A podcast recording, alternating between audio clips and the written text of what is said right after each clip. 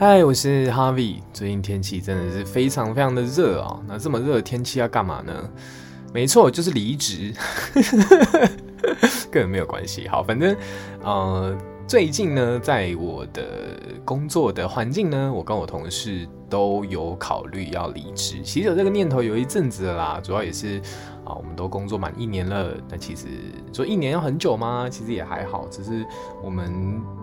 都觉得现在的工作比较没有挑战性，然后也遇到一个很实际的问题，就我们在求职的过程当中的时候啊，应该说我同事他在求职过程当中的同的不不不，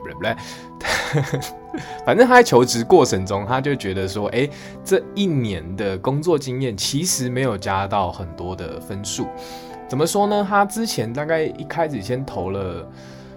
六七家有，就是相关的可能区块链产业的公司，但是其实并没有特别的加分，都是到最后一关的时候，可能都都会被筛掉，这样，那就蛮可惜的。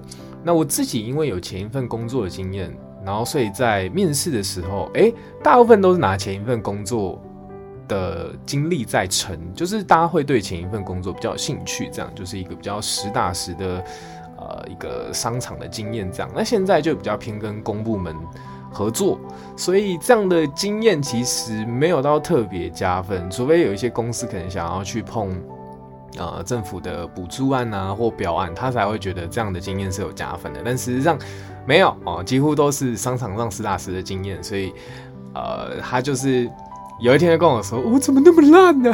然 后我说：“我说没关系，我们一起留下来。” 没有啦，我我要先讲，就是我后来其实是被啊、就下定决心想要去我学长的一间公司做，然后他其实有用他一套论述来说服我，那我就蛮心动的。那既然决定了之后，哎、其实薪水没有比较多，比现在的还低一些。然后，但是年终会发的比较多啦，就有点像台积电那种奖金制度。好，题外话拉回来。那总而言之呢，就是我已经下定决心，觉得好，那就去吧。然后我就跟我们老板谈一下，然后我就被慰留了。我我有考虑过会被慰留，但反正他从一些比较实际的角度面切入。那他说服我的点是，他说，啊、我现在在这一份工作的时候，其实他不反对我们私下接案。那如果你把手上的工作做完，然后你想要做一些你接案的东西也无妨。那我就想说，哎酷哦！那 因为我现在其实，在去学长的工作那边，其实也不太清楚那边要做什么。所以如果我这个中间用个过渡接案的形式，先了解那边工作的职场环境的话，那其实也不失为一个好主意。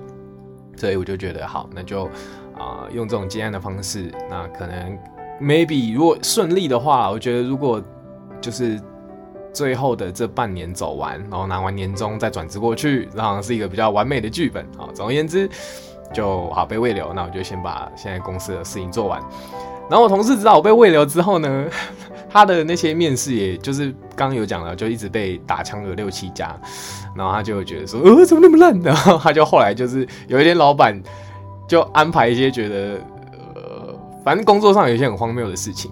他觉得很堵烂，然后那一天就怒投三十家公司。我想说，哈，三十家啊，他好像就一零四打开，然后怒投，然后就在昨天，然后就有一家公司就呃跟他 say yes，但三十家最后只转换一家。我觉得也就你也也的确，现在这份工作在。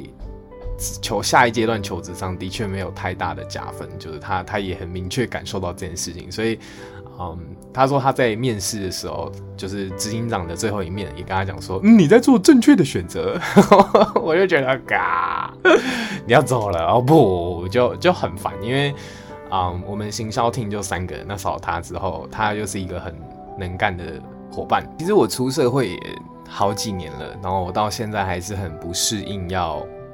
离别这件事情，我会觉得 很烦，就有点像是你大学办完营队之后，然后营队结束了，然后可能就你你内心会有一个声音说啊，可能之后就不会那么常跟这一群伙伴在一起共事跟联络，这样。对，虽然大学你可能走在路上会碰到，但进入职场就是离职要再见面，其实就相对难。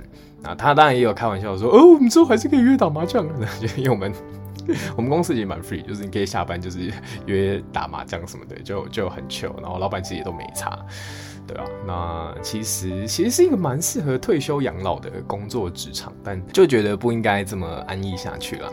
好，那当然这就是我最近的一些工作故事，然后跟你分享。那今天就先这样啦，拜拜。